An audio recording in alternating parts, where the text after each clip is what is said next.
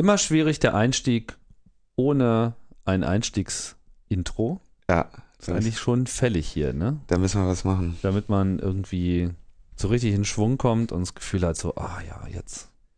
Ja, wir sitzen hier immer und sagen so, sollen wir? Haben wir schon Hm. angefangen? Kann ich nicht. Jetzt haben wir schon angefangen. Hier ist Logbuch Netzpolitik Ausgabe Nummer 2. Wir äh, sind immer noch sehr äh, behäbig hier im Ansatz, um den richtigen Ton zu treffen. Und ja, freuen uns hier äh, das erste Mal eine Fortsetzung zu machen. Das hat ja auch was. So wöchentlich ist auch eine Herausforderung. Stimmt's? Ja, Oh, Linus. aber Ist dieses ja eigentlich Mal, deine Sendung, äh, Linus. Sagen ja wieder alle, mein neuer Podcast. Stimmt eigentlich gar nicht. Ist ein neuer Podcast der Metaebene. na, ist unsere Sendung. Und ich, äh, ich helfe ja nur. Naja, Wisst ihr, jetzt lade ich die ganze Verantwortung auf deine Schultern. Das Ja, ist super, äh, oder? ja, das Kürzel ist ja auch ähm, LNP. Das ist ja der Linus Neumann Podcast. So habe ich es ja noch gar nicht gesehen. Das hat Ja, mich stimmt. Stimmt, stimmt, stimmt. Also willkommen zum Linus Neumann Podcast. Ja, und der Linus Neumann muss direkt damit anfangen, sich für seine Fehler der ersten Sendung zu entschuldigen. Unser Errata. Ja, also ähm, Waren es denn wirklich Fehler? Oder waren es nur Ja. wieder Sachen, die man auch hätte anders formulieren können? Also beim ersten Mal, beim ersten Fall ist es auf jeden Fall ein Fehler. Und zwar habe ich ja gesagt, dass Alva die erste Online-Demonstration angemeldet hat. Das hat er auch. Ähm, das war also bis dahin richtig, nur dass ich gesagt habe, es war die Lufthansa-Demo. Das war ähm, katastrophal falsch und ich zitiere mal Wikipedia. Fälschlicherweise wird die erste Online-Demonstration häufig als eine Aktion der Initiativen Libertat und kein Mensch ist illegal im Rahmen der antirassistischen Deportation Class-Kampagne die Pipapo sich gegen Abschiebungen wandte, bezeichnet. Die tatsächlich erste Online-Demonstration war aber äh, der von Alva, wie gesagt, angemeldete Online-Protest gegen die Gesetzgebung und Haftungsregeln bezüglich Hyperlinks. Ja. Also, Sein großes Thema. genau. Ähm, hätte man, hätte ich mir eigentlich sofort denken können und ich bin aber ganz froh, dass äh, selbst Wikipedia diesen Fehler als so ähm, häufig ansieht, dass es einen eigenen Absatz dazu gibt, dass dieser Fehler häufig gemacht wird und damit Hätte mir auch passieren können. Vielleicht ist dieser Absatz ja auch erst seit letzter Woche drin.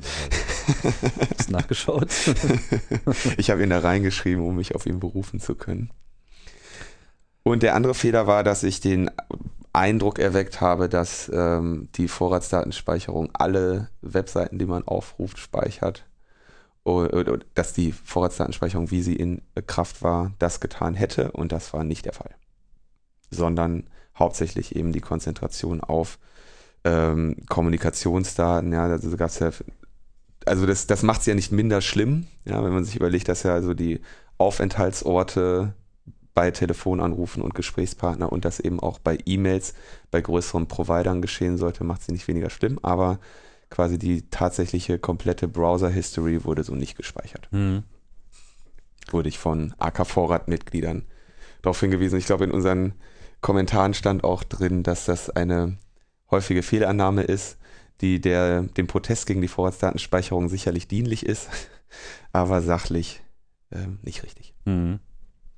Ja, wir lassen uns auch gerne verbessern, so ist es nicht. Also von daher fühlt euch alle auch äh, aufgefordert, hier in den Kommentaren dazu beizutragen. Das soll ja hier durchaus auch eine, ähm, ein geschlossener Kreislauf sein mit dem Feedback und äh, dem Angebot, äh, Nachrichten zu verstehen. Jetzt haben wir ja letztes Mal versucht, ähm, überhaupt erstmal ein bisschen eine Grundlage äh, zu legen, dass man sagen kann, da haben wir ja schon mal drüber gesprochen. Und da wir bisher noch überhaupt nichts gesprochen haben, muss man ja erstmal überhaupt irgendwas gesprochen haben und haben viele Sachen ausgepackt, die ja unserer Meinung nach der Erwähnung wert sind.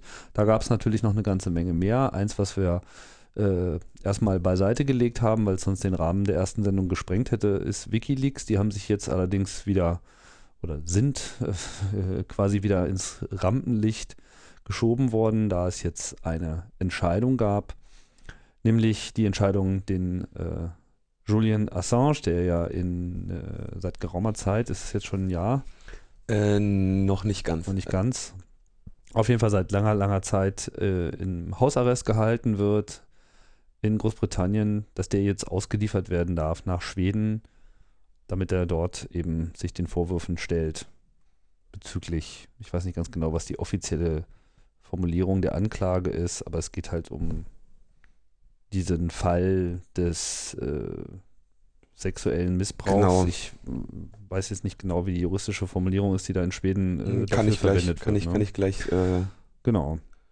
Aber das gibt uns sozusagen Gelegenheit, diesen ganzen Fall Wikileaks auch nochmal kurz darzulegen, wie er sich jetzt so äh, entrollt hat. Das, diese Organisation gibt es ja eigentlich schon lange, aber natürlich durch die spektakulären ähm, Aufdeckungen kam auf einmal da äh, etwas ins Rollen, was äh, ja, was einfach äh, eine Dimension äh, erreicht hat, die man so ähm, vorher noch nicht gesehen hat für das Thema. Ja, also genau, in diesem Urteil, vielleicht um das nochmal genau in den Rahmen zu setzen, es steht also ein EU-Haftbefehl für äh, Julian Assange aus, ähm, der sich in Schweden zu einer Befragung melden soll. Das heißt, es ist noch nicht mal da irgendwie als, als Tatverdächtiger gesucht oder so. Es gibt keinen tatsächlichen Vorwurf, sondern erstmal nur zu einer Befragung. Also zumindest ist es, stellt es sich juristisch so dar.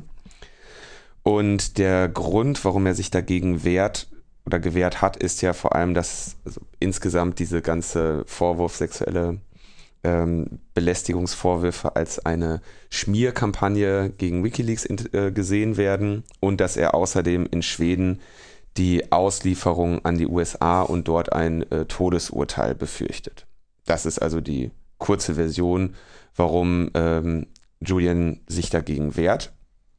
Und das erste Urteil hatten wir schon im Februar. Das hatte also der Belmarsh Magistrates Court ausgesprochen. Und da wurde ja eigentlich schon gesagt, okay, du sollst ausgeliefert werden. Ähm, dagegen haben sie Berufung eingelegt und ähm, diese Berufung haben sie folgendermaßen begründet. Das ist also so, man begründet irgendwie seine Berufung und dann entscheidet das höhere Gericht, in diesem Fall dann ein ähm, High Court, ähm, darüber, ob dieser, ob, ob quasi die Gründe der Berufung denen entsprechen werden kann, um das ursprüngliche Urteil aufzuheben. Und die Begründung war also, dass dieser Haftbefehl nicht von einer juristischen Autorität ausgesprochen ist. Also es gibt, ähm, also das ist nicht ein, ein äh, es gibt kein Urteil quasi, es gibt nur die, das Anliegen einer Staatsanwältin, die gesagt hat, ich möchte, dass der Assange hier hinkommt und ähm, sich dazu hier äußert. Ähm, der zweite Punkt war, dass sie sagen, drei der vier Vorwürfe, die also erhoben werden, sind nicht in beiden Ländern kriminell. Das ist also eine Voraussetzung für Auslieferung. Äh, und außerdem treffen sie keine, treffe die Beschreibung des Vorfalls, der da tatsächlich stattgefunden hat, nicht zu. Also erstens, sie sind nicht kriminell, zweitens, sie, sie treffen nicht auf den Sachverhalt zu. Da sehen wir jetzt auch die Vorwürfe. Ähm, ein, der erste Vorwurf war also Zwang und Nötigung. Da hätte er sich also auf eine Person gelegt und ihre Arme festgehalten. Dann sexuelle Belästigung 13. August 2010 ohne Kondom gegen den ausdrücklichen Wunsch äh, des Partners. Das heißt, äh, also das spricht dort, ähm, entspricht dort einer sexuellen Belästigung beziehungsweise auch einem schlimmeren Delikt, dazu komme ich gleich. Dann die sexuelle Belästigung 18. August, da hatte hätte er also nackt neben einer Person gelegen und seinen irrigierten Penis an den Körper dieser Person gedrückt. Und der vierte Vorwurf, ähm, Vergewaltigung am 17.8., da hätte er mit einer Person geschlafen, könnte sich, könnte sich nicht wehren, äh, also diese Person hätte sich nicht wehren können, der treffe also ganz offensichtlich nicht zu. Ähm, ganz kurz zu diesem Fall sexuelle Belästigung, da ist also so, dass, was ja alle irgendwie immer etwas komisch erst fanden, dass gesagt wird, okay, ohne Kondom mit einer Person zu schlafen, die das, die den Wunsch hatte, ein Kondom zu benutzen, dass das sexuelle Belästigung wäre. Da gab es ja anfangs ein bisschen ähm, Spott auch drüber von einigen Leuten. Ähm,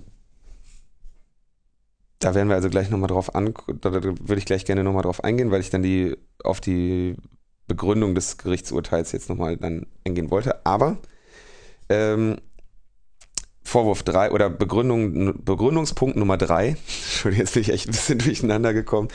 Ähm, er ist nicht als Beschuldigter geladen, sondern eben als zu einer Befragung. Und das war also ist irgendwie so ein bisschen komisch. Es gibt ja im Prinzip keinen Vorwurf oder so. Und da gibt es halt diesen riesigen EU-Haftbefehl. Ähm, Julian Assange soll da hinkommen und er wurde aber, ist quasi nicht als Beschuldigter, sondern nur zu einer Befragung geladen. Und vierte Begründung unter all diesen Umständen, dass der europäische Haftbefehl und der, die Folgen an Aufwand, die darauf halt ähm, entstanden sind, nicht angemessen sind. Und ähm, Assange hatte ja eine Befragung über eine Videoschaltung angeboten. Wenn sie ihn befragen wollen, hat er halt quasi gesagt, okay, machen wir gerne, hier machen wir uns das mal billig. Ähm, wir können ja über Skype uns unterhalten. Ja. So, und jetzt, das waren also die, die Gründe, warum sie gesagt haben, okay, wir möchten gerne dieses Urteil, wir gehen da in Berufung. Und ähm, jetzt kommt dieser High Court hin und sagt, naja, ähm, Punkt Nummer eins, der Haftbefehl sei nicht von einer juristischen Autorität. Und sagt der High Court, ja, dieser Haftbefehl dieser Ermittlerin ist von Richtern geprüft. Ja, es können, Ermittler können keine Haftbefehle ausstellen. Sie brauchen einen Richter, der das unterschreibt. Und die Richter eines anderen souveränen Staates müssen respektiert werden. Das heißt also, ähm, sagen, das ist ist von einer juristischen Autorität. Mhm. Dann wurde gesagt, ähm, zweiter Punkt, die Delikte wären nicht in beiden Ländern kriminell. Da haben die Richter gesagt, naja, eine Einwilligung nur mit Kondom ist gleichbedeutend mit einer Nicht-Einwilligung ohne Kondom. Also ist es eine sexuelle Belästigung gewesen. Also, und dieses äh, Delikt ist auch strafbar in Schweden. Also Punkt 2 der Berufungsbegründung trifft nicht zu. Ähm, drittens, das war der interessantere Teil, dass, dass man sagte, ich, er wäre nicht als Beschuldigter geladen, sondern eben nur zu einer Befragung. Da sagten die Richter dann, es kommt aber tatsächlich, also es kommt das Wort beschuldigt tatsächlich nicht in dem Haftbefehl vor. Das heißt also, der offizielle Haftbefehl lautet irgendwie auf, ich möchte gerne Julian Assange befragen. Aber alles deute in, an diesem Fall deutet eindeutig darauf hin, dass er da als Beschuldigter bzw. Tatverdächtigter ähm, in diesem Fall verlangt wird. Und ähm, es scheint weiterhin eine ausführliche Untersuchung stattgefunden, haben, stattgefunden zu haben. Und ähm, der Haftbefehl hat, stellt klare Anschuldigungen dar. Ja? Also es geht nicht irgendwie darum, dass sie ihn als, aus dem Haftbefehl geht relativ klar hervor, dass sie ihn nicht einfach nur als Zeugen befragen wollen. Also er gilt quasi als Verdächtiger in dem Sinne. Genau, obwohl sie es explizit dann nicht stehen haben. Mhm. Es gibt ja den, ähm, auch bei polizeilichen Vorladungen den Unterschied, dass du ähm, als Zeuge geladen werden kannst oder als Beschuldigter. Und das macht ja, das macht durchaus einen Unterschied. Ja. Und darauf haben sie sich eben in diesem Fall versucht zu beziehen. Und das Gericht hat gesagt, naja, okay, das mag sein, dass da nirgendwo beschuldigt steht, aber es ist ja wohl offensichtlich. Also auch diesen Fall ähm, abgewiesen.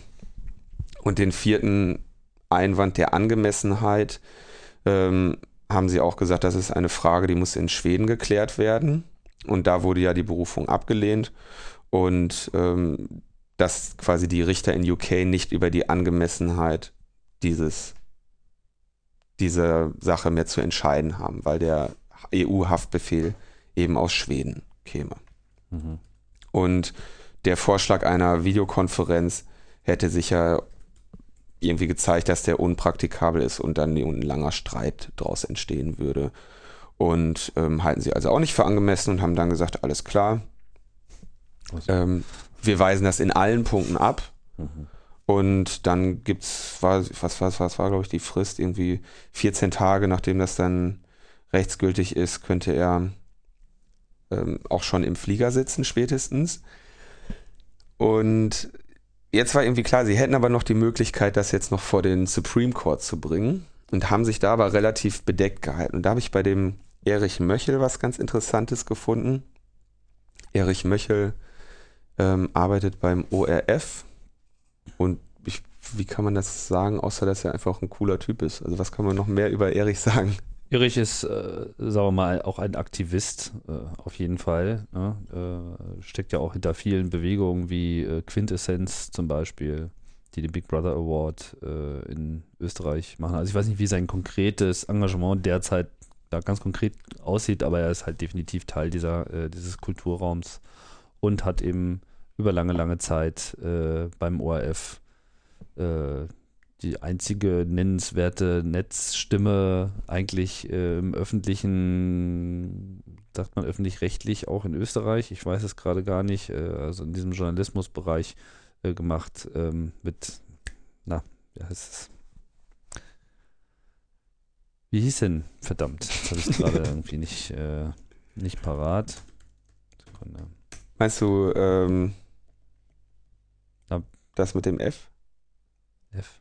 Future Zone, genau. Hat, also Erich, Erich hat äh, lange, lange, lange Zeit äh, eigentlich die, die, die, der führende Mitschreiber bei, bei Future Zone, bis dann halt Future Zone eingestellt worden ist. Mittlerweile gibt es ja zumindest ein Archiv von den ganzen Future Zone-Beiträgen, aber das war einfach über lange, lange Zeit äh, eine der äh, wichtigsten Quellen und Rechercheorte äh, im Netz und äh, ist jetzt immer noch ein gutes äh, Archiv, aber Erich selber ist natürlich immer noch dabei.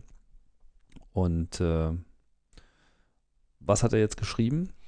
Genau, also so, Erich hatte dann im ORF-Blog geschrieben, dass äh, über diese Frage der Berufung, dass es nämlich, dass also viele Be äh, Prozessbeobachter die Sorge, das ist ja eigentlich die, die Hauptfurcht für alle äh, WikiLeaks und Julian Assange Sympathisanten, dass Schweden ihn dann in die USA ausliefern würde. Ja. Und wenn die USA dem Mann habhaft werden, dann kann man sich ja ungefähr vorstellen, dass der ähm, seine Fußfesselzeit irgendwo in England noch als einen sehr angenehmen Urlaub ähm, empfinden wird, im Mhm. Vergleich dazu, wenn ähm, die USA ihn dann irgendwie mal in die Finger kriegen sollten. Und viele teilen aber genau diese Sorge nicht und sagen, dass eigentlich, und das war also ein Forbes-Analyst, den Erich da zitiert, in UK die Auslieferung wahrscheinlicher wäre, weil die UK seit 2003 sogar eigene Bürger an die USA ausliefern. Während Schweden darauf beschränkt ist, dass das Delikt, weswegen sie aus, ähm, ausweisen oder ausliefern, auch in Schweden strafbar sein muss.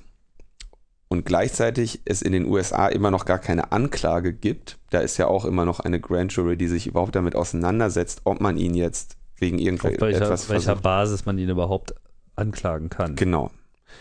Und ähm, entsprechend wird da also die Meinung vertreten, wenn er jetzt nach Schweden gehen würde, dass die Wahrscheinlichkeit relativ gering ist, dass äh, unter den aktuellen Bedingungen, dass er sofort dann irgendwie in die USA weiter ausgewiesen wird. Also es wäre denkbar, dass die USA dann, wenn er einmal in Schweden ist, also könnte halt sein, dass dann die Schweden sagen, alles klar, jetzt behalten wir den weiter hier, weil irgendwie die Vorwürfe nicht geklärt sind und dass währenddessen die USA sagen, alles klar, jetzt schnüren wir hier unser Päckchen zusammen und dann muss dieses Päckchen auch noch so geschnürt sein, dass es in Schweden genauso strafbar wäre und dann wäre es also denkbar, aber insgesamt wird da also die Meinung vertreten, dass die USA sich unter den jetzigen Bedingungen besser an, einfach direkt an England wenden könnten, als irgendwie den Umweg über Schweden zu gehen. Mhm.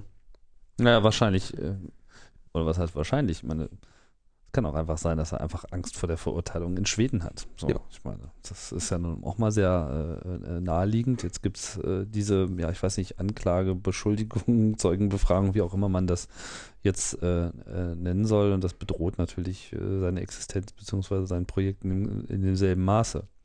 Absolut, ja. Wir wissen alle nicht, was da jetzt wirklich vorgefallen ist und ich habe auch vor allem keine Ahnung, wie das bewertet wird. Denke allerdings, dass wenn es tatsächlich zu so einer Situation kommen würde, wo er in Schweden erstmal sozusagen, nachdem sie sich äh, seiner habhaft gemacht haben, ja, dass sie dann so ein, so ein Ding drehen mit, äh, wir finden jetzt mal hier einen juristischen Weg, ihn durch die Hintertür äh, an die USA loszuwerden und danach äh, machen wir die Augen zu und das inter interessiert uns nicht mehr. Ich kann nicht behaupten, ein Schweden-Experte zu sein, aber es ist schon mein Eindruck, dass das ganz schön ra- rappeln würde in Schweden. Ja. Also gerade mit dem Hinterblo äh, Hintergrund der äh, Piratenpartei und äh, nicht wahr, wie sehr natürlich äh, diese Informationsverbreitung von Wikileaks etc.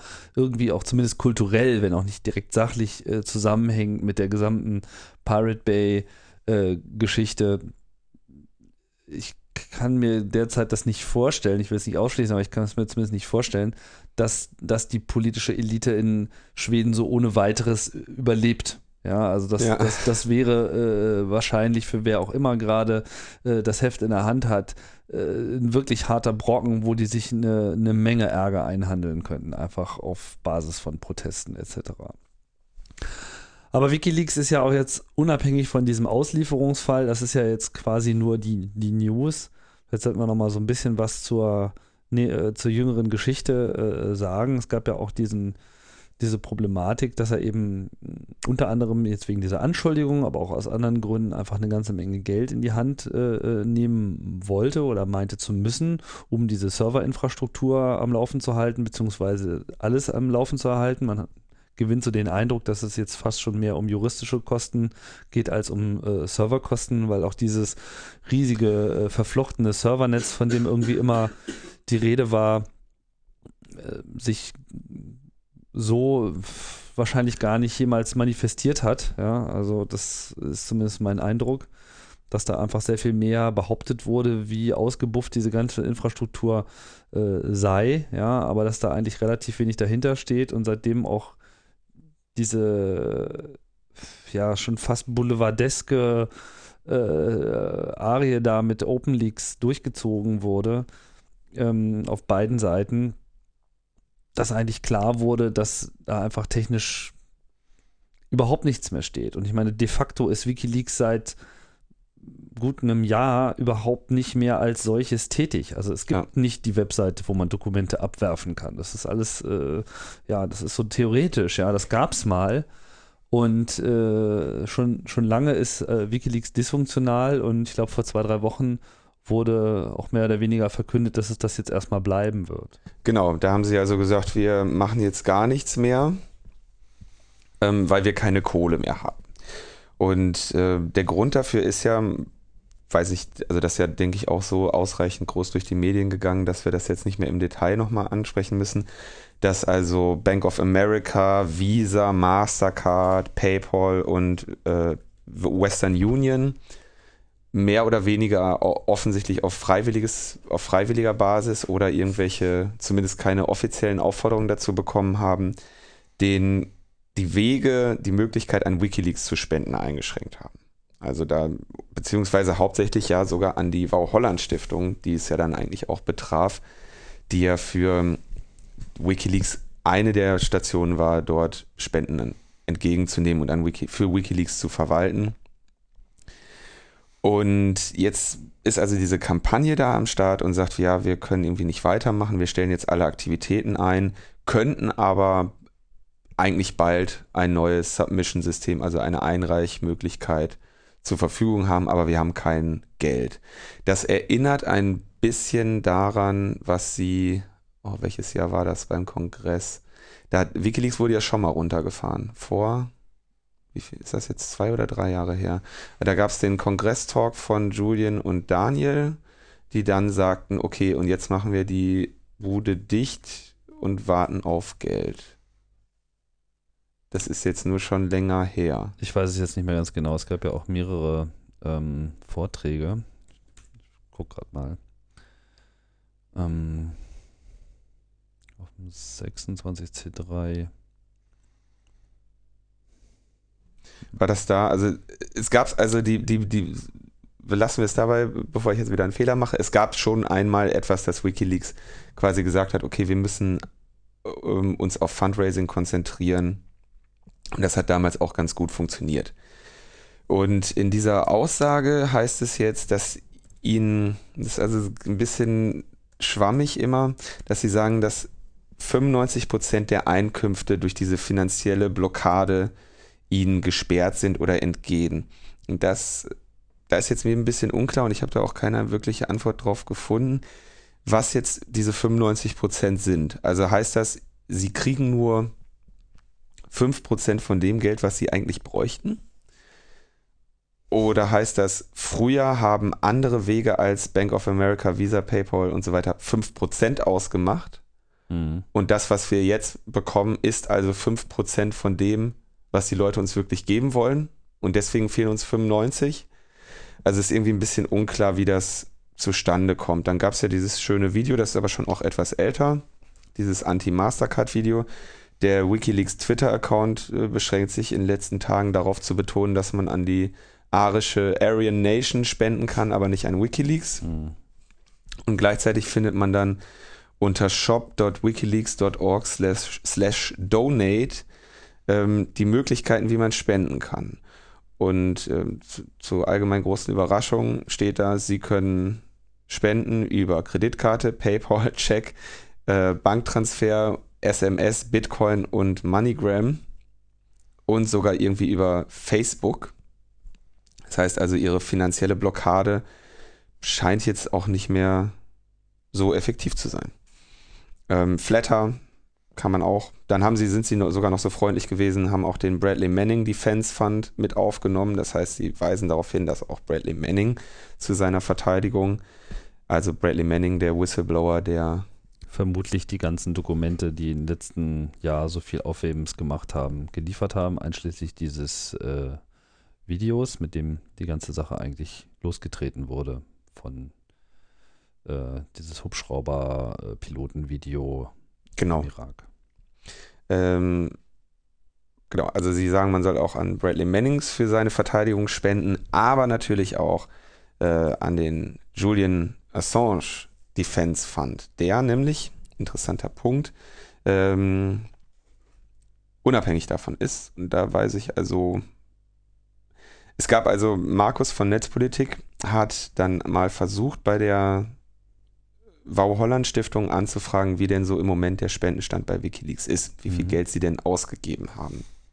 Und es war also so, dass als die juristischen Auseinandersetzungen anfingen, sei es jetzt mit Open Leaks und äh, diese Schweden-Geschichte, da gab es natürlich die Debatte mit zwischen Wikileaks und der Wow Holland Stiftung, das, äh, beziehungsweise Julian und äh, der Wow Holland Stiftung, ähm, was also da noch ein zweckbestimmtes Mittel ist und was nicht. Also wofür diese, das Geld, was bei der Holland Stiftung nämlich liegt und an Wikileaks gegen Rechnungen herausgegeben wird. Also es ist nicht so, als würde die Holland Stiftung da monatlich einfach eine Überweisung an Wikileaks machen, sondern die. Das ist alles nur gegen Beleg. Genau, alles gegen Beleg. Und das muss ja auch so machen, weil sie ja sagt, äh, wir sind hier zweckgebunden. Genau. Und diese Zweckgebundenheit muss natürlich auch nachgewiesen werden. Da kann man nicht jetzt einfach mal die Gelder irgendwo hinschieben, äh, sondern es geht eigentlich nur wenn Wikileaks sagt, hier, wir haben die und die Ausgaben, hier ist der Beleg dafür, bitte um Erstattung und dann geht das eben so ab. Das ja. bedeutet vermutlich, dass eben ein Großteil des gespendeten Geldes in dem Sinne gar nicht in den Händen von Wikileaks ist.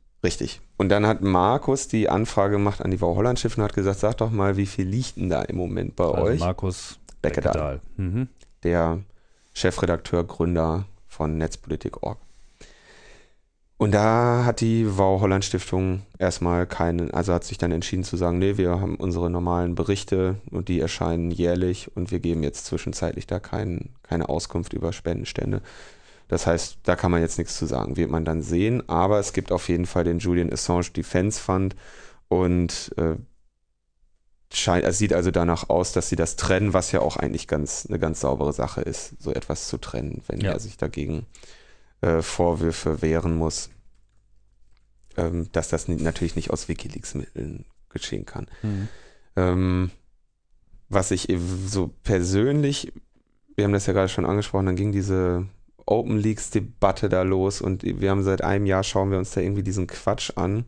Und mein persönlicher Eindruck ist tatsächlich, was schon auch wirklich ganz zu Beginn der Vorwürfe gegen Julian gesagt wurde, dass er sich denen stellen muss. Also es ist einfach, es scheint einfach ein bisschen schmierig. Also es sieht einfach ein bisschen unsauber aus, ja, wie er sich jetzt noch versucht, gegen diese, gegen diese Auslieferung nach Schweden zu wehren. Und wenn, vor allem wenn dann Stimmen laut werden, die sagen, naja, er, eigentlich hat er da nicht so viel zu befürchten, dann sieht das, macht das einfach ein bisschen schlechten Eindruck inzwischen. Auch für mich persönlich. Naja gut, ich meine, es gibt sicherlich auch Stimmen, die ihm sagen, dass er eine Menge zu befürchten hat. Von daher ist es natürlich auch eine Frage der persönlichen Abwägung.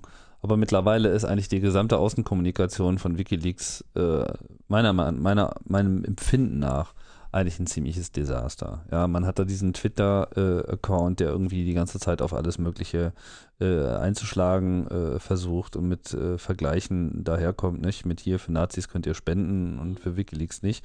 Da ist natürlich auch was dran, ja, das äh, ist schon, schon, irgendwie gut, aber es, äh, die eigentliche Strategie mit wir veröffentlichen hier Sachen ist durch die Ereignisse rund um die letzten Veröffentlichungen vollkommen in den Hintergrund getreten. Es gibt eigentlich nur noch diese, diesen großen Krieg mit der USA, aber das eigentliche Versprechen von Wikileaks, so ein Zentrum zu sein, was einfach auch überhaupt veröffentlicht, ähm, das tritt extrem in den Hintergrund, weil Wikileaks veröffentlicht kaum noch irgendetwas und auch das, was sie haben, diese ganzen Dokumente, die Bradley Manning dort äh, abgeliefert hat, also mutmaßlich Bradley Manning dort abgeliefert hat, äh, insbesondere eben diese Cables, das Cablegate, also die Mitschnitte der Diplomatenkommunikation der USA, diese Protokolle, die geheim waren, ja, äh, sind ja dann auch noch auf, durch diese vollkommen bekloppte äh, Aktion auch noch veröffentlicht worden. Ja, das muss man sich mal ja. vorstellen. Also die, äh, die, der Strategiewechsel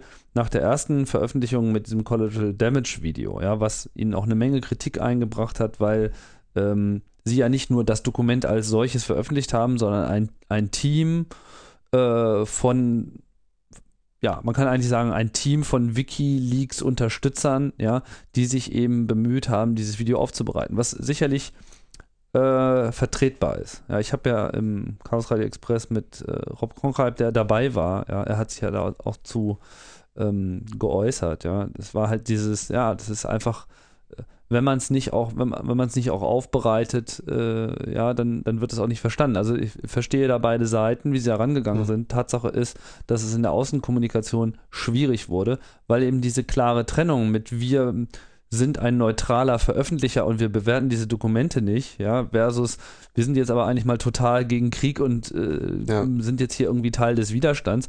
Das, das war dadurch natürlich irgendwie, zumindest wenn nicht aufgehoben, aber äh, in Frage gestellt. Und das ging bei diesen Cable Gates dann auch nicht weiter. Man hat sich dann eben so äh, dazu ähm, darauf eingelassen, es professioneller zu machen, in Anführungsstrichen, effektiver zu machen. Das heißt, die Cables waren alle da, man hatte da diese 100 Prozent. Dann hat man eben exklusive Medienpartner gehabt, die vorher sich alle ein bisschen angepisst fühlten, weil sie ja nicht mitspielen durften mhm. und dann auch dementsprechend schlechte Presse gemacht haben. Weiß nicht, inwieweit das noch ausschlaggebend war. Spiegel, Guardian, wer war noch mit dabei? Ich kriege es jetzt gerade nicht zusammen. Äh, ich, Zwei oder drei äh, waren es, oder waren es vier? Ich weiß nicht. Auf jeden Fall ausgewählte Postillen, unter anderem die Guardian. Und das lief dann halt tatsächlich so, dass die die gesamten Daten bekommen haben. Und das selber gesichtet haben und dann erstmal selber in, äh, zu einem Stichtag eine gewisse Auswahl getroffen haben, was, sagen wir mal, international als auch national für sie äh, relevant genug erschien. Beim Spiegel war es dann das... Äh, Diese FDP-Geschichte. wer, wer doof ist, wer, das denken die USA über unsere Politiker. Genau. Guardian hatte sich dann noch, glaube ich, ein bisschen brisantere Sachen ausgewählt, aber... Genau, so. Gut, kann ja auch verstehen und hätte man dann irgendwie Schlag auf Schlag das gemacht und vielleicht auch irgendwann alles veröffentlicht, so, ne? Aber da steckt natürlich dann auch gleich wieder diese Journalistendebatte dahinter, die natürlich auch gefragt werden muss, wie ist denn das jetzt? Äh, mit der Gefährdung von Personen, weil natürlich sind in diesen äh, Dokumenten dann Namen genannt, wer hat allen welche Informationen geliefert, äh, ja, in einer gewissen Vertraulichkeit, ja, ob das eine kriminelle Vertraulichkeit ist oder irgendwie einfach nur eine Quellenvertraulichkeit, sei mal dahingestellt. Und äh, der sogenannte gute Journalismus möchte natürlich jetzt da Quellenschutz betreiben und verhindern, dass Leute da in Mitleidenschaft gezogen werden, die einfach nur die Überbringer der schlechten Nachricht sind. So, und Aber da, da gab es ja natürlich noch den, also da gibt es ja den einen Unterschied, ist das ein USA-Informant oder ist es ein äh, Wikileaks-Informant? Ja, das, also da wird ja ich, ich will das nur deswegen nochmal kurz klarstellen, weil als diese Veröffentlichung der Cables war, als es dann stand ja die große Debatte immer an, ja, jetzt sind Informanten gefährdet. Und es war aber nicht ganz klar, welche Informanten. Wikileaks-Informanten ja nicht unbedingt. Also ähm, ob es jetzt Bradley Manning diese Sachen dahin geliefert hat oder nicht, ändert sich der Verdacht daran, kann sich wenig daran ändern, ob jetzt diese Cables redigiert sind oder nicht, wenn sie veröffentlicht werden. Aber natürlich für Personen, die mit US-Behörden kollaboriert haben, besteht dann da eventuell die Gefahr, dass irgendjemand das liest und ihre Namen. Ja, ja. also es gibt, es gibt da auf jeden Fall äh, eine gewisse Schutzbedürftigkeit, die muss irgendwie beantwortet werden und die Antwort, die sie an dem Moment gefunden haben, war, naja, wir machen das halt jetzt mit den Journalisten, die wissen schon, wie das geht und äh, es wird quasi für einen gelesen ja, mhm. da sind wir wieder so bei der Interpretation, ja. Äh, wir wissen, dass in den Cables folgendes drinsteht, ja, und äh, einzelne Cables kommen dann vielleicht eben auch so, wie sie waren oder äh, vielleicht leicht geschwärzt in die Öffentlichkeit. Kann man natürlich auch darüber diskutieren. Ist das das eigentliche Ziel gewesen oder nicht? Unabhängig davon kam es ja dann so weit, dass äh, klar wurde, wie dieses Cable den Weg zum Beispiel zum Guardian gefunden hat, nämlich mhm. indem Julian Assange, vermutlich war er es selber, äh, einfach ein ZIP mit irgendwie all diesen äh, äh, Cables auf den Webserver gepackt hat, zwar verschlüsselt, ja, und so landet die Datei dann auch bei diesem Journalisten, der dann wohl in der Lage, ich weiß nicht, war er nicht in der Lage, das zu entschlüsseln oder war er nicht in der Lage, das zu entpacken? Auf jeden Fall konnte er irgendwie mit der Datei ähm, nichts Also sie war GPG verschlüsselt und er musste sich ähm, eben, also er musste sich dann erklären lassen, wie man mit GPG symmetrisch äh, verschlüsselte Dateien entschlüsselt und dann gab es eben dieses Passwort. Äh, asymmetrisch verschlüsselt. Nee, sie war symmetrisch, deswegen war ja ein Passwort dran. Hm. Wenn sie asymmetrisch, dann hätte es ja, wäre es ja sein. Ach so. Das war ja noch der, hm. ähm, also sie war quasi Stimmt. klassisch verschlüsselt. Ja, ja, okay. Und äh, die, deswegen gab es dann diese Passwortübermittlung. Und dann ist dieser Journalist irgendwann hingegangen, als die Phase war, die ging ja vor wie vielen Monaten war das, als dann alle anfingen, ihre Wikileaks-Bücher zu schreiben, weil ja, ja offensichtlich einige Journalisten, die mit Wikileaks gearbeitet hatten, auch dachten, da müssen wir jetzt auch irgendwie ähm, zeigen, wie, wie toll wir waren. Und ähm, dann hatte eben dieser Guardian-Journalist dieses Passwort als Titel für ein Kapitel gegeben. Gleichzeitig war nach äh, mehreren Aufrufen Wikileaks-Server-Inhalte zu spiegeln, diese verschlüsselte Datei in einem inzwischen in der freien Wildbahn gelandet. Weil er sie halt nicht gelöscht hat und sie Teil des Backups genau. war. Ja, also das ist, äh, da, da, da, fragt man sich auch wirklich, wie weit es eigentlich mit der technischen Kompetenz manchmal so äh, bestellt ist. Das kann auch einfach wirklich nur ein Unfall gewesen sein, aber das darf an der Stelle natürlich nicht passieren. Darf nicht passieren, aber ich würde trotzdem sagen, dass es ein relativ eindeutiger Fall ist, dass der Journalist unter keinen Umständen dieses Passwort hätte jemals veröffentlichen dürfen. Also ich ja, natürlich nicht, aber man hätte auch diese Datei natürlich nicht stehen lassen sollen, gerade wenn man weiß, dass die einzige Sicherheit dieser Datei ein Passwort ist was ja. weitergegeben werden kann. Und dann, dann, dann, spiegelt man diese Datei nicht, die ja nicht dafür gedacht war, in die Welt zu gehen, ja. sondern die dazu gedacht war, einer einzigen Person zugestellt zu werden. Ja. Und das ist, äh, das ist das, was ich nicht verstehe. Ja? Und ich verstehe auch nicht, ich meine, danach soll es ja auch noch zu einem Treffen gekommen sein, weil er nicht in der Lage war, die Datei zu machen. Und dann ging es irgendwie über einen USB-Stick. Ich meine, das hätte man auch gleich äh, äh, über einen toten Briefkasten äh, lösen können. An der Stelle war Convenience wohl ähm, der Verführer. Naja, also ich muss sagen, es ist diese ganze äh, WikiLeaks-Geschichte ist mittlerweile, äh, naja, albern ist vielleicht nicht das richtige Wort, aber es ist, äh, man möchte sich die Haare raufen, äh, weil es einfach auch Kollateralschäden ganz anderer Art äh, mit sich bringt. Die ganze äh, Debatte des Internetwiderstands hat sich also maßlos militarisiert mit Anonymous, ja, die dann natürlich parteiergreifend für Wikileaks dann auch anfangen, wieder DDoS-Attacken zu machen, äh, wo, sagen wir mal, dem gestandenen Hacker sich eh der Bauch kräuselt, weil das einfach mal nicht, so, zumindest jetzt in unserer deutschen Kultur, nicht unbedingt jetzt die empfohlene Methode ist. Ja, das ist einfach auch sehr unklug, weil es natürlich Gegengewalt äh, erzeugt und an der Stelle auch, glaube ich, die einseitige ähm, Meinungseinnahme da äh, mindestens schwierig ist in dieser Situation. Ja. Also es ist äh, etwas, was man auf jeden Fall weiter verfolgen muss, wie das weitergeht. Haben wir also, denn noch einen wichtigen Hintergrund vergessen? Ne, ich wollte nur noch so zwei, Zwei, An, zwei Anmerkungen machen.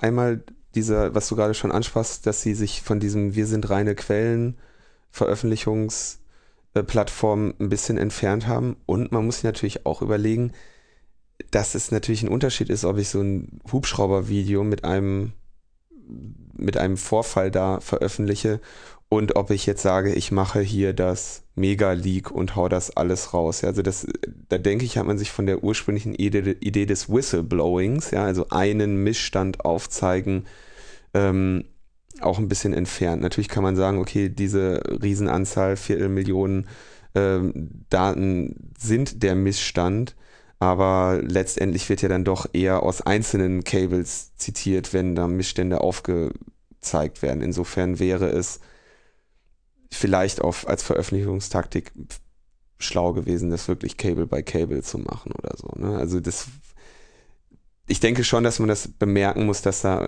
oder anmerken muss, ob man es jetzt gut oder schlecht findet, dass es ein Unterschied ist, ob ich sage, ich bin eine Whistleblower-Webseite oder ob ich eine Seite bin, die sagt, okay, wir hauen jetzt hier einen riesen Datensatz, den wir selber nicht überblicken können, einfach an die Sonne. Hm. Das, das ist einfach nochmal ein, ein Unterschied, der dadurch natürlich auch nochmal ein ja, in anderer Hinsicht angreifbar macht.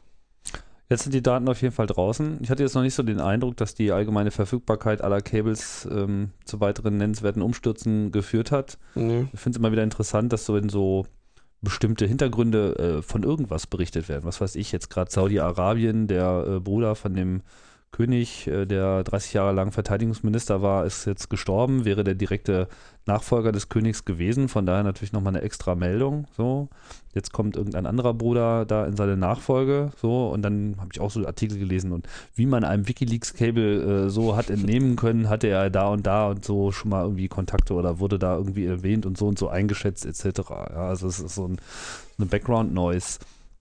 Äh, Geschichte geworden, was, was ich an was, sich ganz was positiv was was an sich äh, äh, durchaus positiv ist, weil das ist auch irgendwie mal wirklich eine, eine, eine, Quelle, die man irgendwie versteht. Ja, da weiß man so, das ist so eine belegte Kommunikation ähm, aus dem Hintergrund der internationalen Diplomatenarbeit der USA und ich denke auch dass diese Cables ein ganz interessantes Lernmaterial darstellen, falls sich mal jemand wirklich so mit Diplomatie als solcher auseinandersetzen möchte. Also ich habe jetzt noch keine Zeit damit verbracht, mir diese Cables durchzulesen, aber ich habe jetzt auch nicht so den Eindruck, dass äh, wirklich so ein massives Crowdsourcing dort stattfindet.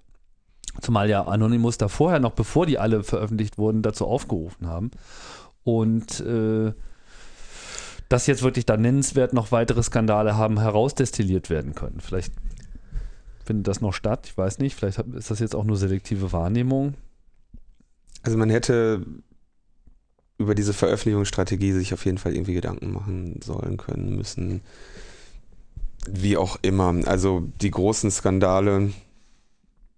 Also es ist verpufft irgendwie, es scheint irgendwie alles zu verpuffen vor diesem Mega-Leak. Ja, also ich fürchte, mein Eindruck ist irgendwie, dass selbst wenn da jetzt noch jemand Skandale drin findet, dass das dann immer nur noch einer von den vielen ist äh, und deshalb irgendwie nicht so wahrgenommen wird oder man irgendwie sagt, ja, aber da gibt es doch noch ganz andere oder Ach, schon wieder ein Cable. So. Schon wieder ein ja. Cable-Skandal. So. Mhm. Aber die Cables, die waren doch schon, die sind doch schon ein halbes Jahr alt. Das ja. interessiert mich doch nicht mehr. Ja. Also, so, das ist so mein subjektive mein, mein subjektiver Eindruck davon, warum eventuell solche Cable-Skandale äh, jetzt in diesem Fall nicht zünden, was sie eventuell gemacht hätten, wenn Wikileaks tatsächlich durchgegangen wäre und gesagt hätte, okay, jetzt hier, ah, Skandalcable gefunden, raus damit, Skandalcable gefunden, raus damit. Andererseits, da wäre man dann, hätte man diese wunderschöne Recherche ähm, Fülle an, an Dokumenten nicht gehabt. Also es ist ja auch nicht wirklich einfach zu sagen, was da jetzt wirklich die richtige Strategie ist, mit sowas umzugehen. Hm. Linus, wir haben jetzt unsere halbe Stunde auf jeden Fall schon voll. Ähm, und ich finde, wir sollten es auch nicht übertreiben, aber vielleicht äh, greifen wir nochmal kurz das zweite Thema auf, was wir noch äh, auf der Liste hatten, um das zumindest mal äh, beleuchtet zu haben. Schultrojaner. Der sogenannte. Genau, der gar kein, der ja nicht wirklich ein Schultrojaner ist. Aber fangen wir damit vielleicht einfach ganz kurz von vorne an. Also seit 2008 ist mit, der, mit dem zweiten Korb der Urheberrechtsreform, äh, der Urheberrechtsgesetzreform, das Kopieren aus Schulbüchern verboten. Davor gab es irgendwie so eine Pauschalvergütungsregelung an die VG Wort, die das dann wiederum an die Urheber und Verlage verteilt hat. Und im zweiten Korb hieß es dann lapidar, die Vervielfältigung eines Werkes, das für den Unterrichtsgebrauch an Schulen bestimmt ist, ist stets nur mit Einwilligung der Berechtigten zulässig. Und Berechtigte sind eben die Verlage. Die sagen erstmal nein. Und die sagen dann erstmal nein. Und ähm, diese Gesetzesänderung hatte dann schon zu, zur Folge, dass die VG Wort ihren Verteilungsschlüssel auch geändert hat, nämlich mehr an die äh, Verlage zu geben und weniger bis gar nichts an die Urheber, weil ja die Verlage die Berechtigten sind. Und gleichzeitig waren dann die Verlage in der Position, ähm, den Kultusministern der Länder die Bedingungen zu diktieren, wie jetzt noch das Kopieren von Schulbüchern oder äh, Unterrichtsmaterialien geregelt werden soll. Ähm, weil offizieller Gesetzespunkt war ja einfach, ähm, ist nur möglich, wenn wir, wenn wir das genehmigen. Und das war quasi der Ausgangspunkt für Verhandlungen mit jetzt den Ländern. Und da waren die Verlage also in einer sehr komfortablen Situation und konnten den Kultusministern da, wie gesagt, ganz gut etwas ähm, diktieren. Und da haben sie jetzt einen Gesamtvertrag zur Einräumung und Vergütung von Anspr Ansprüchen nach 53 Urhebergesetz ähm, beschlossen im Dezember 2010. Der ist auch schon seit Januar in Kraft. Das heißt, äh, das, was Markus, also Markus, wieder Markus Becker da in Netzpolitik, ist da irgendwie dran geraten, hat eine E-Mail bekommen von jemandem, dem, der irgendwie über dieses Dokument gestolpert ist und sagte, hör mal, was ist denn da los? Hast, hast du da schon mal was von gehört? Markus hat sich dann irgendwie umgehört in seinen Bereichen oder mit seinen Kollegen und sagte, hast du da schon mal was von gehört? Und irgendwie ist das ganze Ding so schön unter dem Radar längst in, in Kraft. Da haben wir halt in Paragraph 6 Absatz 4 ähm, den schönen Satz, die Verlage stellen den Schulaufwandsträgern sowie den kommunalen und privaten Schulträgern auf eigene Kosten eine Plagiatssoftware zur Verfügung, mit welcher digitale Kopien von für den Unterrichtsgebrauch an Schulen bestimmten Werken auf Speichersystemen identifiziert werden können. Die Länder wirken, die technische und datenschutzrechtliche Unbedenklichkeit der Software vorausgesetzt, darauf hin, dass jährlich mindestens ein Prozent der öffentlichen Schulen ihre Speichersysteme durch Einsatz dieser Plagiatsoftware auf das Vorhandensein solcher Digitalisate prüfen lässt. Also ein Prozent der öffentlichen Schulen sollen ein Programm auf ihren Rechnern installiert haben, welches letztendlich nur eines machen kann, nämlich die gesamte Festplatte durchsuchen, nach irgendwelchen Dokumenten, Werken, Ausschnitten, die die Urheberrechte der Schulbuchverlage verletzen. Also das ist wirklich ein starkes Stück.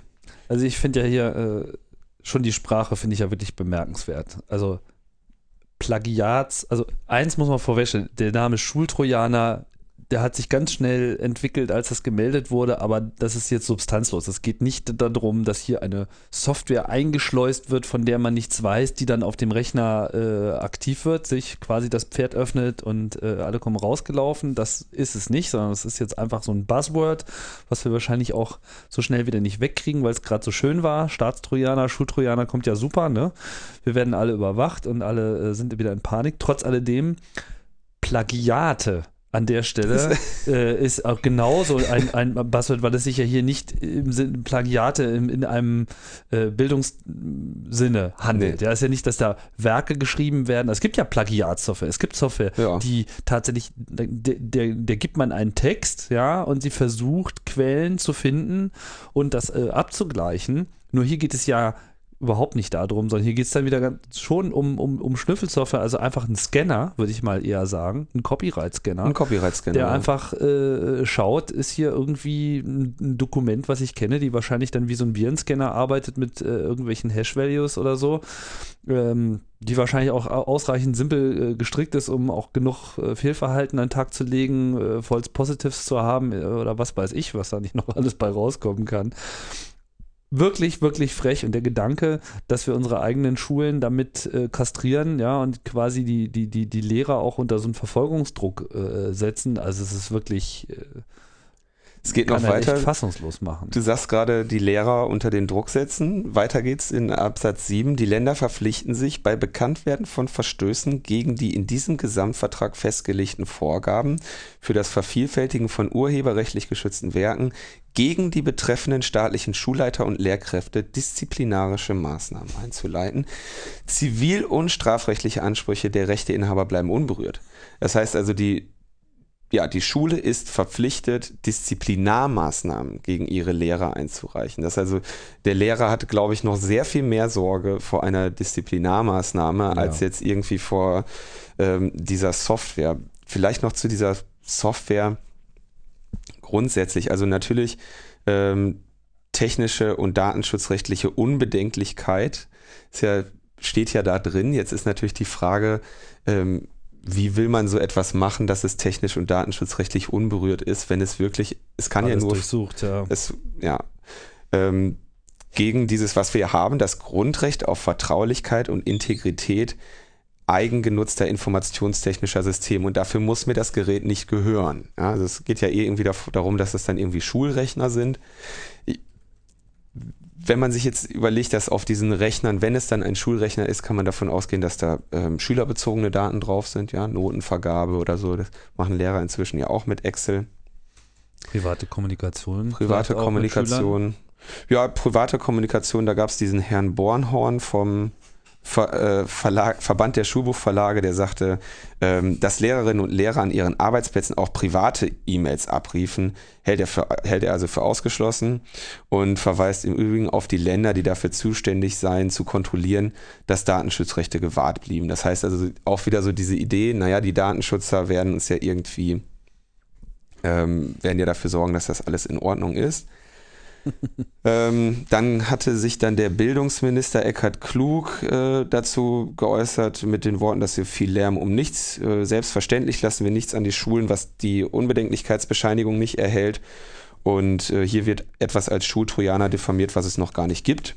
Eckhard Klug ist was für ein Bildungsminister? Ja, das habe ich jetzt aus einem Taz-Artikel. Das ist wahrscheinlich, wenn ich mich nicht täusche, war das NRW oder so, aber das musst du nochmal ganz kurz nachschauen, wenn du das hinkriegst.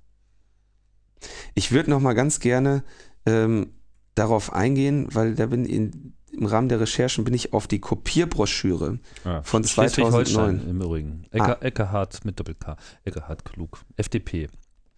Bild, äh, Minister für Bildung und Kultur in äh, Schleswig-Holstein. Der ist das. So, und jetzt haben wir, jetzt gibt es nämlich diese Kopierbroschüre. Also was da die war wunderschön. Ich, mir ist nicht, die kannte ich auch noch nicht. Da gibt es also eine Kopierbroschüre für die, für die Lehrer, in denen so, ja, es gibt neue Regeln für das Fotokopieren von Schulen und wie lauten die neuen Regeln und dann so mit Fallbeispielen, was sie dürfen.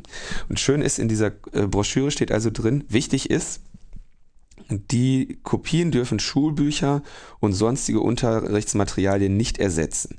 Die Lehrkräfte sollen Kopien aber in einem sinnvollen Umfang nutzen dürfen. Also sie haben, sie haben eigentlich nur Einschränkungen bekommen. Dann gibt es diese schöne Broschüre, in der dann steht, die Lehrkräfte profitieren von dem neuen Fotokopiervertrag in zweifacher Hinsicht. Die Regelungen sind für den Unterrichtsalltag praktikabel und Lehrerinnen und Lehrer erhalten Rechtssicherheit. Rechtssicherheit heißt in dem Fall mit Sicherheit kriegen sie. Werden sie verfolgt. ja, also ähm, da haben sie also, sie, um das kurz zu fassen, sie dürfen bis zu 12 Prozent eines jeden Werkes, maximal jedoch 20 Seiten kopieren. Ähm, das gilt wirklich für alle Werke, das heißt auch Schulbücher, Arbeitshefte, Sach- und Musikbücher. Und ganze Werke darf man irgendwie ähm, kleinere Musikeditionen von maximal sechs Seiten. Also gibt es äh, völlig utopische Regeln und sie ähm, dürfen, also darf ich ein Schul Bild aus einem Schulbuch kopieren und an die Schüler verteilen? Antwort ja. Darf ich machen. Darf ich ein Bild aus einem Schulbuch einscannen, in ein eigenes Arbeitsblatt integrieren und dieses Arbeitsblatt dann für meine Schüler vervielfältigen? Antwort nein. Durch das Einscannen entsteht eine digitale Kopie. Eine solche Kopie aus Urheberrechtswerken, Unterrichtswerken ist nicht zulässig. Also sie verbieten die digitale Kopie. Kann ich Teile der, kann ich die Tabelle muslimische Bevölkerung in Europa aus einem Schulbuch einscannen und meinen Schülern via Laptop und Beamer zeigen? Also kann ich etwas ja. aus einem Buch scannen und projizieren, ja, was, was schon immer bei Lehrern ne, früher schon gemacht wurde mit, dem, mit der Kopie auf Folie. Ja. Nein, durch das Einscannen entsteht eine digitale Kopie. Eine äh, digitale Kopie aus Unterrichtswerken für den Unterrichtsgebrauch ist nicht gestattet. Die dürfen keine digitalen Kopien machen und das schon irgendwie seit äh, einer Entscheidung von 2008 und einer Broschüre von 2009. Und das nennen sie dann Digitalisate.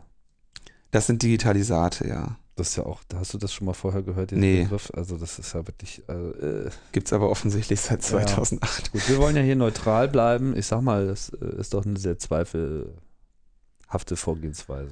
Es zeigt sich, also es ist halt sowas von weltfremd, ja, wenn man sich das überlegt, wie, wie funktioniert so ein Schulalltag und was, was wollen die da überhaupt machen. Das Einzige und darauf, wie es Ilja Braun auf dem Blog der Linken hin, ist, dass es eindeutig sagt, dass das zutrifft für, für den Unterrichtsgebrauch, ähm, Moment, wie was wörtlich, für den Unterrichtsgebrauch gedachten Werken. Das heißt, sie können sich jetzt eigentlich bei anderen Dingen ähm, bedienen und da gilt das nicht. Das heißt, wenn sie, wenn die Lehrer jetzt darauf, ähm, also das so die Vervielfältigung eines Werkes, das für den Unterrichtsgebrauch an Schulen bestimmt ist, ist nur stets, ist stets nur mit Einwilligung des Berechtigten zulässig. Jetzt könnte man natürlich sagen, okay, wir konzentrieren uns dann auf Werke, die nicht dafür bestimmt sind. Das heißt also ein Zeitungsartikel oder ein, äh, ein Wikipedia-Beitrag oder so ähm, dürfen Lehrer dann weiterhin in ihrem Unterricht nutzen. Ja, also das ist natürlich wieder so ein ganz klassischer Fall und es ist eigentlich sehr unangenehm zu sehen, dass jetzt auch noch Schulbuchverlage oder gerade Schulbuchverlage äh, an der Stelle wirklich so hart auf die Keule hauen, weil hier trifft es einfach mal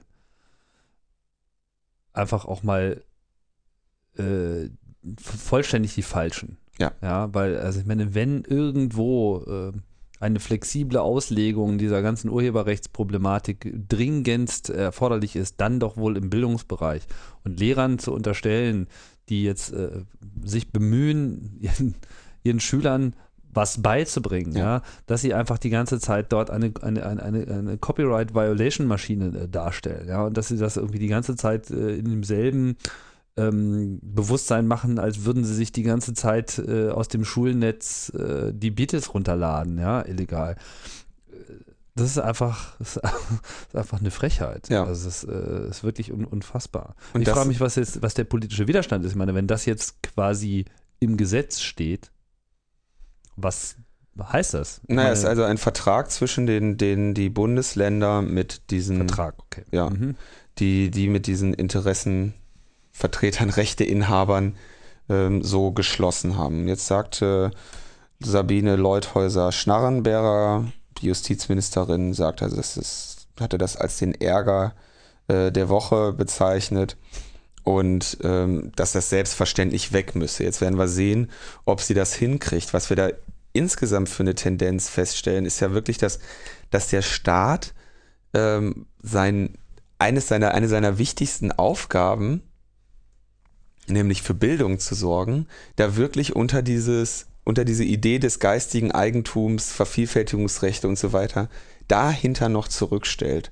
Und ähm, das wirklich in so einer, in so einer ganz Offensichtlichkeit sich da in so eine Gefahr begibt. Also ich finde, dieser Schultrojaner, okay, äh, geschenkt, ja, sollten sie eigentlich niemals in die Reihe kriegen, so etwas zu, vernünftig zu machen. Also wenn wir irgendwo noch einen Datenschutzbeauftragten haben, der seine Arbeit halbwegs ähm, ernst nimmt, dann werden sie den Zweifelsfall nie installieren können. Ja. Zweitens, selbst wenn es einen gäbe, wäre das ungefähr das schlecht gehütetste Geheimnis an dieser Schule, sodass irgendwann klar wäre, auf welchem Rechner der nicht ist oder auf welchem Privatrechner er eben nicht ist. Ja.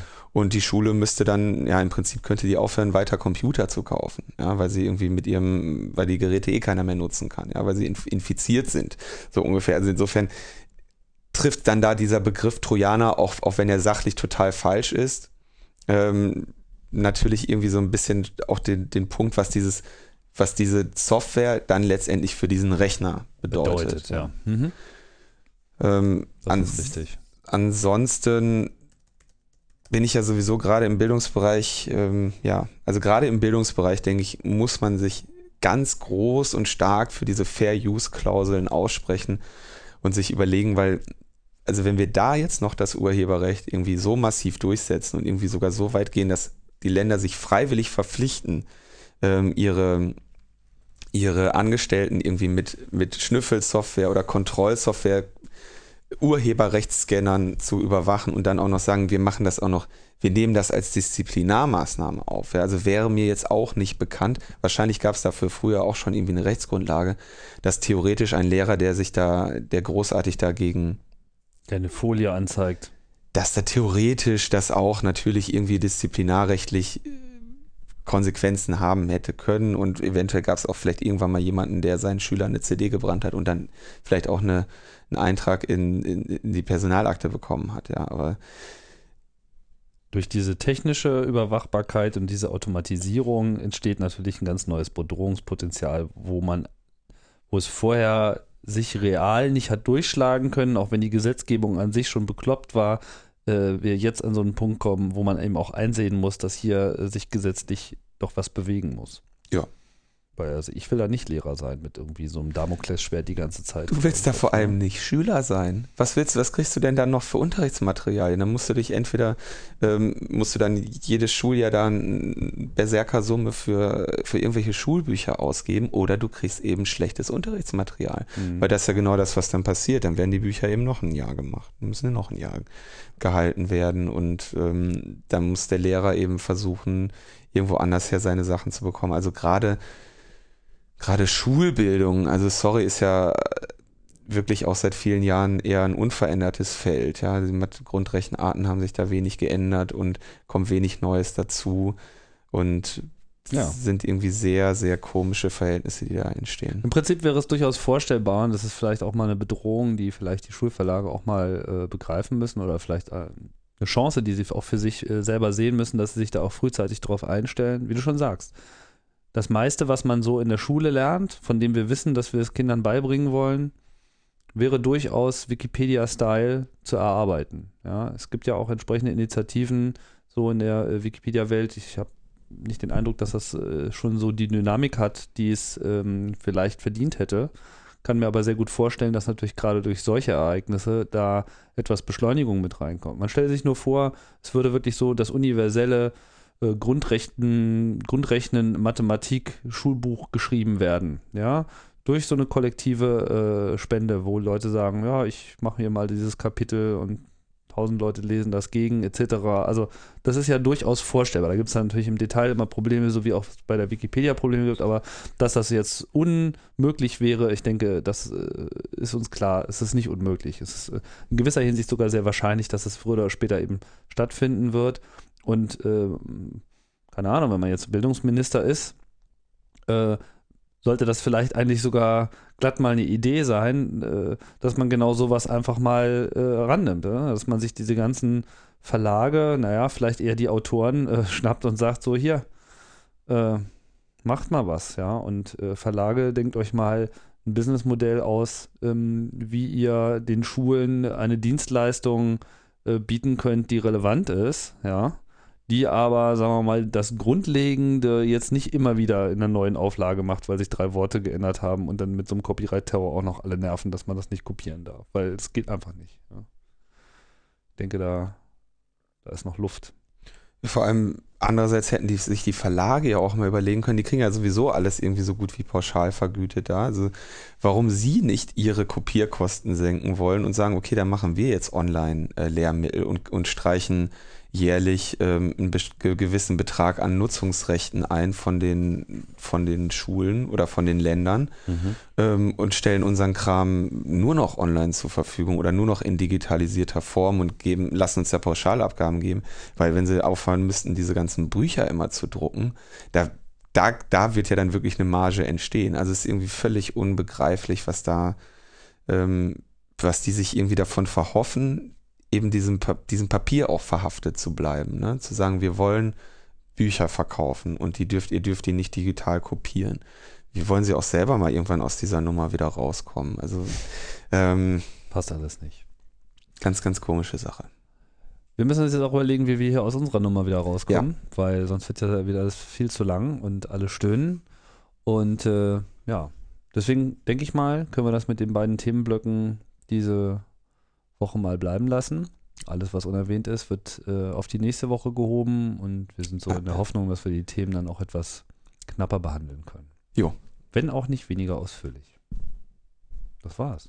Wir sagen Tschüss. Tschüssi. Bis bald.